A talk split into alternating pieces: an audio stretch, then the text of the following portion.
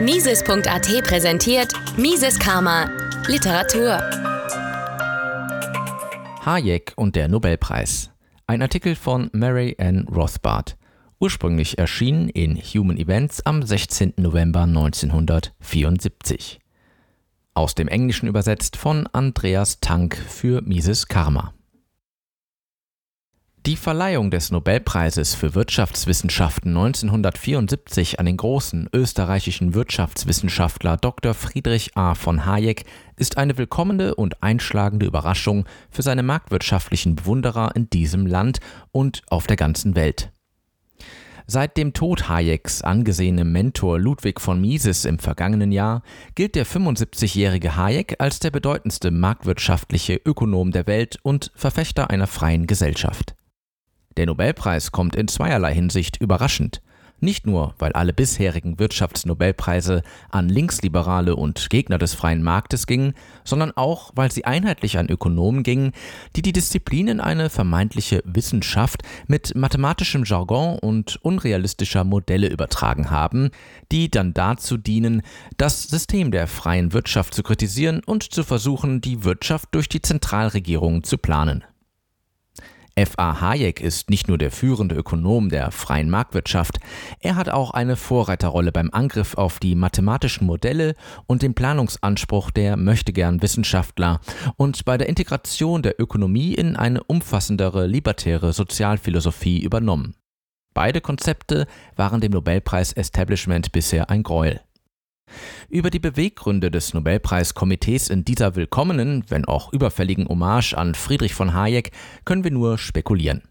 Vielleicht ist ein Grund der offensichtliche und galoppierende Zusammenbruch der orthodoxen keynesianischen Makroökonomie, der selbst die engstirnigsten Ökonomen dazu bringt, zumindest alternative Theorien und Lösungen in Betracht zu ziehen. Vielleicht war ein weiterer Grund der Wunsch, dem berüchtigten linken Sozialisten Dr. Gunnar Myrdal einen Co-Nobelpreis zu verleihen und aus einem erkennenden Bedürfnis nach politischem Ausgleich heraus Hayek einen zu verleihen.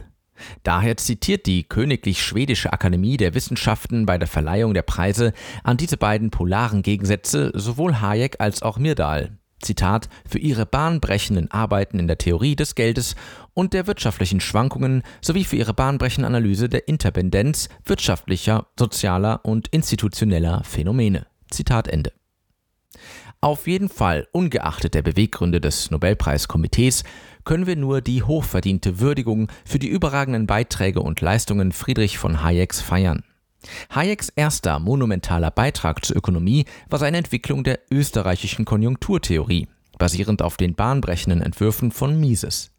In den späten 1920er Jahren erschienen auf der Grundlage, durch die Mises und Hayek zu den ganz wenigen Ökonomen der Welt gehörten, die die Depression von 1929 vorhersagten, Hayeks zwei große Werke über den Konjunkturzyklus auf Englisch als Monetary Theory and the Trade Cycle 1933 sowie das eher technische Werk Prices and Production 1931.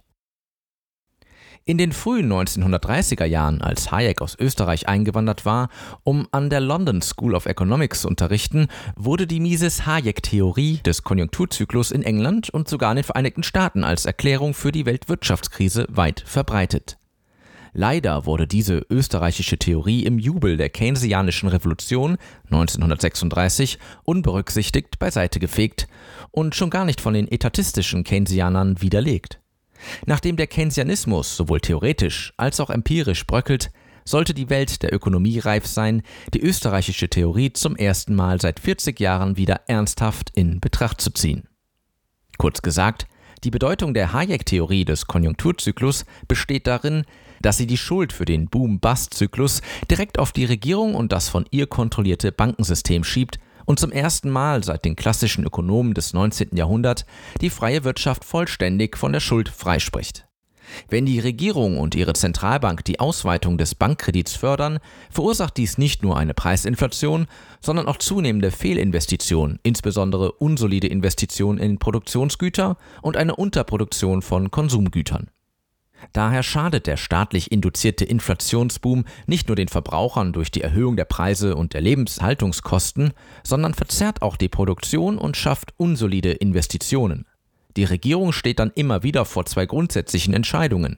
entweder ihre Geld- und Bankkreditinflation zu stoppen, worauf dann zwangsläufig eine Rezession folgt, die dazu dient, die unsicheren Investitionen zu beenden und zu einer wirklich marktwirtschaftlichen Anlagestruktur und Produktion zurückzukehren, oder weiter zu inflationieren, bis eine außer Kontrolle geratene Inflation die Währung vollständig zerstört und ein soziales und wirtschaftliches Chaos anrichtet.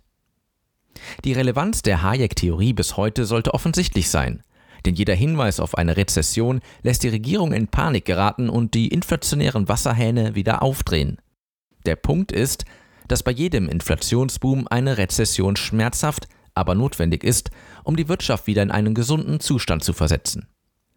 Das politische Konzept, das sich aus der Hayekschen Theorie ergibt, ist natürlich das diametrale Gegenteil des Keynesianischen.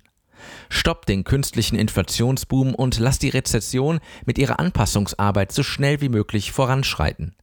Aufschub und Versuche der Regierung, den Rezessionsprozess zu stoppen oder zu stören, werden die Qualen nur verlängern und verstärken und zu unseren gegenwärtigen und wahrscheinlich zukünftigen Inflationsturbulenzen in Kombination mit einer lang anhaltenden Rezession und Depression führen.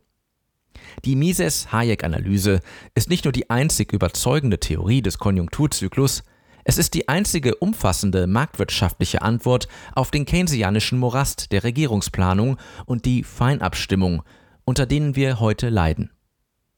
Aber F.A. Hayek blieb bei diesem monumentalen Beitrag zur Wirtschaftswissenschaft nicht stehen.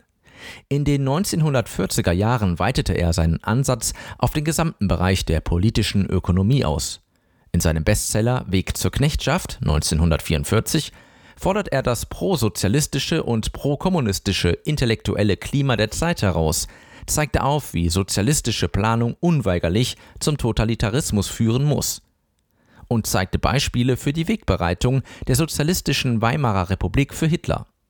Ebenfalls zeigte er, wie in einer etatistischen Gesellschaft die Schlimmsten immer an die Spitze kommen. In seiner brillanten Reihe von Aufsätzen Individualismus und wirtschaftliche Ordnung 1948 leistete Hayek Pionierarbeit beim Nachweis, dass der Sozialismus nicht rational kalkulieren kann, weil ihm ein marktwirtschaftliches Preissystem fehlt, zumal der freie Markt einzigartig ausgestattet ist, um Informationen von jedem Einzelnen an alle anderen Personen zu übermitteln.